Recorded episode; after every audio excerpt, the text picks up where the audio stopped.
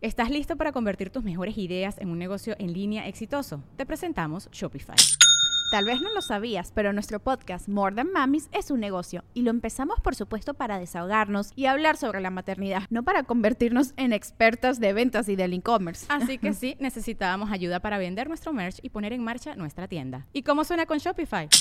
Llegó otra venta. Shopify es la plataforma de comercio que está revolucionando millones de negocios en todo el mundo. Ya seas un emprendedor desde tu casa o desde donde sea, Shopify es la única herramienta que necesitas para iniciar, administrar y hacer crecer tu negocio sin dificultades. Con Shopify puedo gestionar pedidos, envíos y pagos desde cualquier lugar, brindándote toda la información y estadísticas de tus ventas al detalle. Regístrate para un periodo de prueba con tan solo un dólar al mes en shopify.com barra sonoro, todo en minúsculas Ve a shopify.com barra sonoro para llevar tu negocio al siguiente nivel. Shopify.com barra sonoro. Welcome to the Listening Time Podcast. Hey, everybody, this is Connor, and you're listening to episode 117 of the Listening Time Podcast. Thank you all for listening. I hope you're doing great. I hope your English learning is going really well and that you're motivated to keep improving your listening and reach a higher level of comprehension. In today's episode, we're going to talk about work life balance. So, this is a topic that we hear about a lot nowadays uh, because nowadays uh, people like to talk about the benefits of making sure your schedule is not too crazy and that you're not too stressed and that you can actually have a personal life outside of work. That's something that we hear a lot about today. And I'm not actually going to talk so much about the hours that you work and how to organize your day to have more of a balance. I'm not going to talk about uh, the normal talking points that people usually bring up, I kind of want to talk a little more about the philosophies and attitudes that people have uh, regarding work. Uh, I'm going to talk about two extreme ends of the spectrum. This just means two viewpoints or attitudes that are on the opposite sides of uh, this debate, so to say. And then I'll talk about what I think we should all aim for, uh, which is a balance uh, in between these two extremes. So I think this will be a really interesting episode. I'm just going to talk about my opinions, so it's okay if you disagree with me. Don't get mad at me. I'm just going to talk about uh, what I think would be good for most people. And before we move on, I want to mention that my membership payment model is going to change from now on. So if you're already a member of my Patreon page, then you don't need to worry about this. Uh, you will still be charged the same way in the future. Uh, you'll be charged on the first day of every month, and that is for the previous month's access. So nothing will change if you're already a member, but if you're not a member now, but you're gonna become a member after today, then the payment model will be like other subscription services. So you will actually pay on the day that you sign up, and then you will be charged on uh, that day the next month. So if you sign up on September 10th, then you'll pay on September 10th, and then your next payment will be on October 10th. So it's the normal payment model that you're probably expecting from your subscriptions. Patreon uh, recently made this available uh, to its creators, and I'm happy about that because this is an easier model of payment this is what everyone normally expects. So I'm happy about that. And I'm going to make that change to my membership uh, for new members. Again, if you're already a member, you don't need to worry about anything. But if you sign up for the membership after today, then uh, you'll have just the normal subscription payment structure. You'll pay when you sign up, and then on that same day, the next month, and then the next month, and so on. So I just wanted to announce that. And of course, if you're not a member yet and you want help understanding native speakers when they speak fast, then make sure to join my membership. I'll leave the link in the episode description below this episode. That's patreon.com slash listening time. If you sign up, you get my specialized training, which will help you become more comfortable with the real sounds of English when native speakers speak fast. So go down and check that out if you're interested. And of course, you have the transcript down below if you need it, so click on that and follow along if you'd like. All right, let's get started. Are your ears ready? You know what time it is. It's listening time. Okay, let's talk about work life balance. And in particular, let's talk about the two extreme ends of the spectrum and then the middle, the balance that I think we should all aim for. So let's start with the extreme of the workaholic. If you've never heard this word before, what this refers to is someone who is addicted to work. This is uh, what they think about day and night. And this person eats, drinks, and lives work. That's a workaholic. So, workaholics usually feel like their meaning and their purpose comes from their job. Uh, their value, their purpose, uh, all of that is defined by their career. Of course, I'm generalizing here. There are some workaholics that don't feel like this, but I'm trying to describe um, the people that are on the very extreme end here. So, those people uh, feel satisfaction and they derive meaning uh, almost purely through their career. Uh, in English, when we say that you derive something from somewhere else, what we're saying is that you get this thing from that source. So if you derive meaning from work, that means that you get meaning from that source, from your work. So workaholics that are on the extreme end often derive their meaning and their purpose from their career.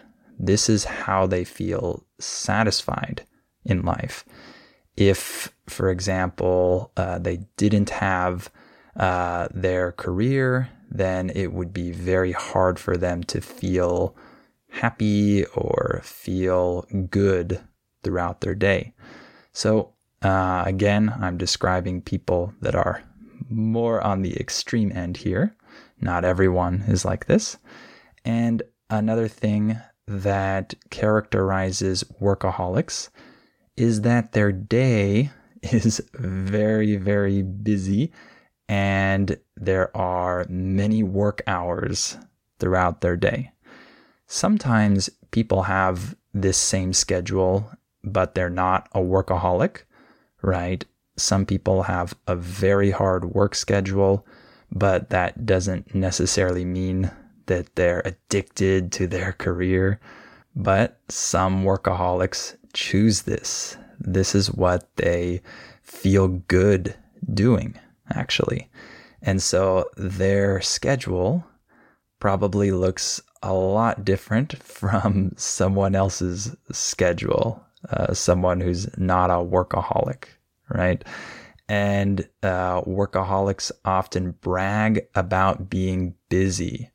Uh, the verb brag means that you uh, talk about something to impress other people and uh, to make them admire that thing that you're talking about.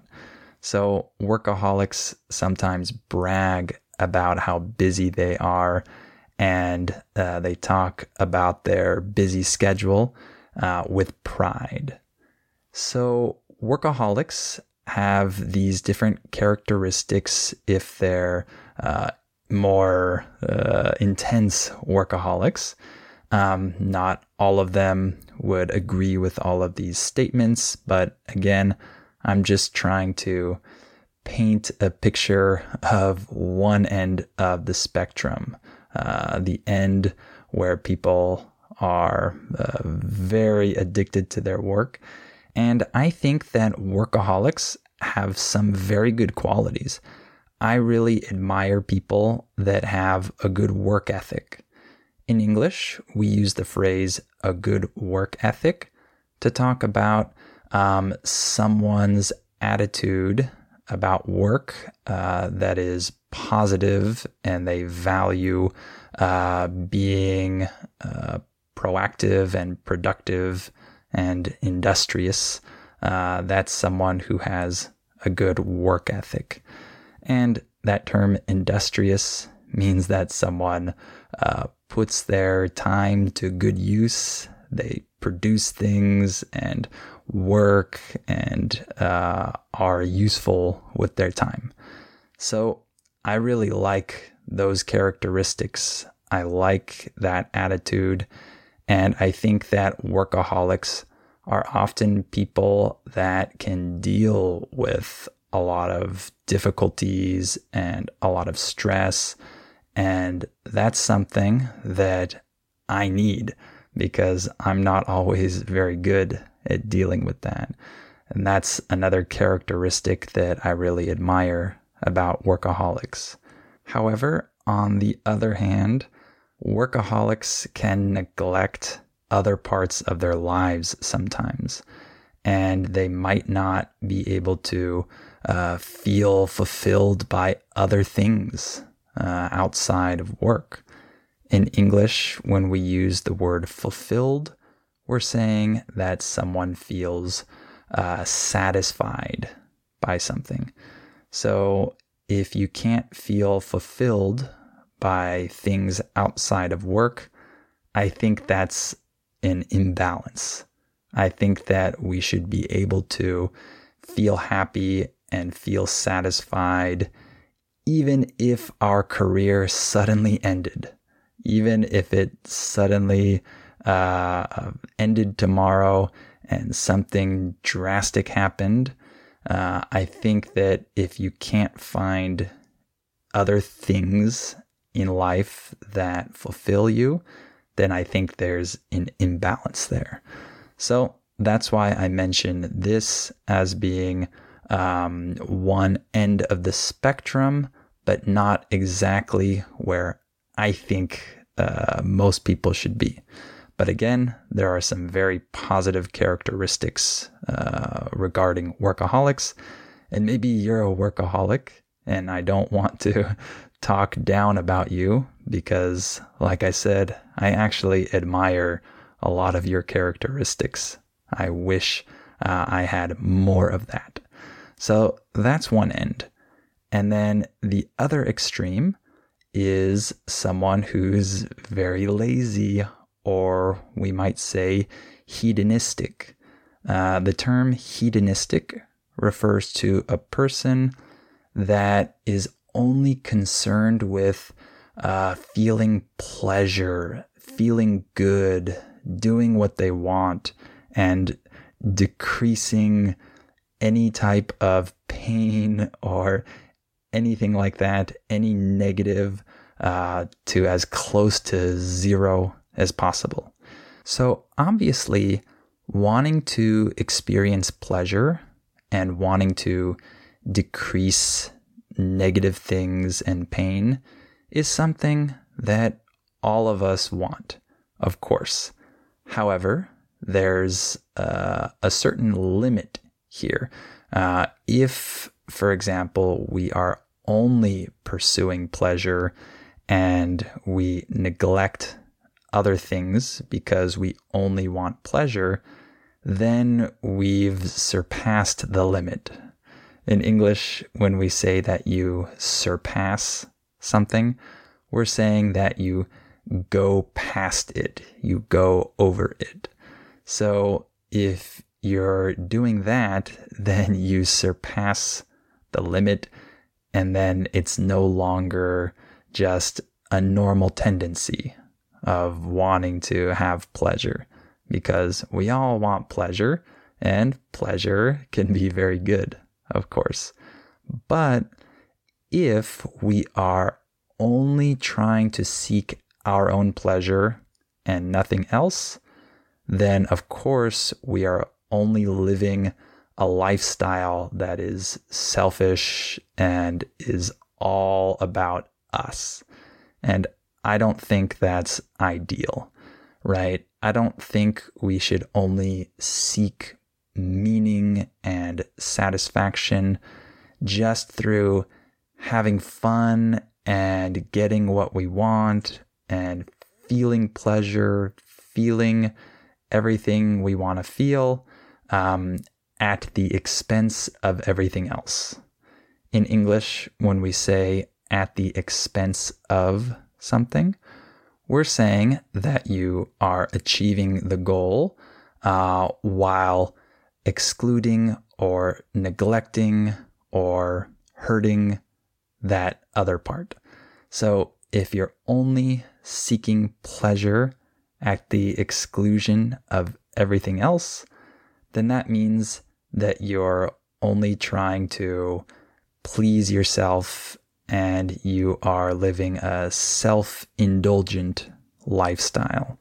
Uh, someone that is self indulgent is someone that only does what they want, especially when it comes to things like being idle. Uh, when you're idle, this just means that you're not doing anything productive. You're just relaxing or having fun. So those things are good, but uh, in measure. We don't want to dedicate our whole life to having fun and doing what we want, right? We want to be able to do things that are productive, that require some sacrifice, and more importantly, that help other people as well, and not just ourselves, right? So I think that a really lazy or a really hedonistic person uh, needs to mm, look outwards, I might say, look beyond just themselves and see that there are other important things in life uh, beyond our own desires, right? And again, I think that it's good to try to have fun, to um, have pleasure, to relax, to seek these things out. Uh, I think that those are good things. But as I mentioned, we want to be balanced here. We don't want to only focus on that that's when uh, we have a problem. Before we continue with the episode, let me tell you about our sponsor, Sleep Number.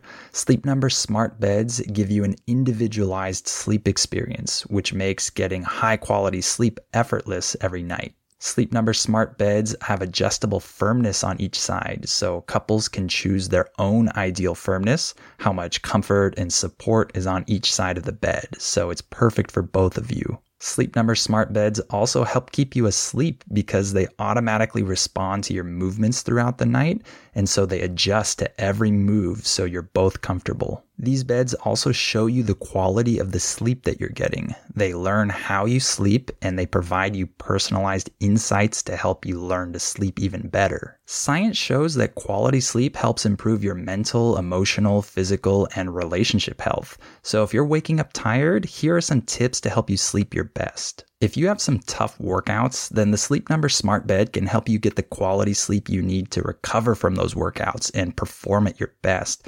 Because these beds contour to your neck, shoulders, back, and hips, and so they provide you the support that you need, and there's even weight distribution for more comfortable sleep. And if you're feeling hot this summer, sleep experts recommend keeping your bedroom temperature at 65 to 68 degrees Fahrenheit for comfortable sleep. You can use your air conditioner or fan with your temperature balancing sleep number smart bed and bedding to help both of you keep cool and sleep just right. And do you and your partner disagree on comfort? That's pretty normal because 8 out of 10 couples prefer a different mattress firmness than their partner. But don't worry because Sleep Number smart beds let you choose your ideal firmness on each side of the bed and they automatically respond to your individual movements throughout the night to keep you both sleeping comfortably. My sleep number is 35 and my wife's is 40. But that's not a problem because each side of the Sleep Number smart bed can be personalized for our own individual preferences. And let me mention one other benefit of getting quality sleep, which is mental well being. As a language learner, getting quality sleep is essential for my mental focus, so I need to get a good night's sleep. I'm sure you agree with me that sleeping well allows you to focus better when you're doing your language learning, and a Sleep Number smart bed can help you get that quality sleep. Sleep next level and unlock your unique potential with a smart bed that can perform as well as you. And now, don't miss Sleep Number's biggest sale of the year where all beds are on sale. Save 50% on the Sleep Number limited edition smart bed, plus special financing for a limited time. Only at Sleep Number stores or sleepnumber.com. See store for details. And so now let me talk about what I think we should aim for what is the balance between these two extremes? Between the extreme workaholic who only derives meaning from their career and the hedonistic person who only derives meaning from uh, pleasing themselves and feeling pleasure. What's the middle ground? Well, uh, someone who has a good balance in between these two ends of the spectrum is someone who can experience pleasure from working and from leisure. The word leisure just refers to free time and the things that you do in your free time. So, someone who is balanced can have fun, can derive meaning, can be satisfied with being productive and working and being industrious. And they can also derive pleasure and meaning and satisfaction from things outside their work, things that they do in their free time, fun things in their life, their family, right? Their friends, their faith, right? These are things that they can derive meaning from outside of the workplace, right? And so someone who has a good balance probably has some hobbies. I know that as an adult, it can feel difficult to have hobbies sometimes because life is busy. Maybe you have kids and the focus isn't always on you and uh, the things you need to do or would like to do. I understand that. I agree with that completely. Uh, it's kind of hard to have hobbies as an adult compared to when you're a kid or a teenager. However, I still think it's good to have hobbies. I think we should find things that help us derive pleasure from sources other than work or sources other than just sleeping or doing nothing, right? So I think that it's good to have at least one hobby and maybe multiple hobbies. And I think that someone with a good balance tries to take advantage of the great places around them uh, the world is beautiful, And most of us, even if we don't live in the most beautiful place in the world, we can probably find some pretty cool spots to visit around uh, where we live. And we can enjoy uh, the sunshine if it's a sunny day. We can enjoy uh, the little things that are nice and pleasant about the day. We can try to be more thankful uh, for all the good things that we have uh, and try to take advantage of these things and enjoy them. Uh, so that's another thing. And I think that someone with a good balance is someone who invests in other people. So we don't want to just invest in ourselves and we don't just want to invest in our career. I think that if we invest in other people, this gives us a lot of satisfaction and meaning, and it helps other people and helps us have good relationships with other people. I think that we should focus on serving others and not just ourselves, of course. And if you're more of a lazy person, uh, then I think what's important is to acquire a good work ethic. Um, you might not be passionate about your specific job or one uh, specific job, but I think that you can start to gain satisfaction from producing, from creating, from being industrious. Uh, I think you can start to value uh, working hard because it does actually feel good when you've completed a hard day's work. It might not feel great in the moment, uh, but once you've accomplished what you needed to do, it actually feels good. Uh, there's actually a biological response afterwards that makes us feel satisfied, feel good when we've completed difficult tasks and we've overcome obstacles and things like that. So I think that you can start to develop that work ethic. You can start to become more goal oriented and to gain satisfaction from achieving even just little goals or uh, achieving what you needed to do that day.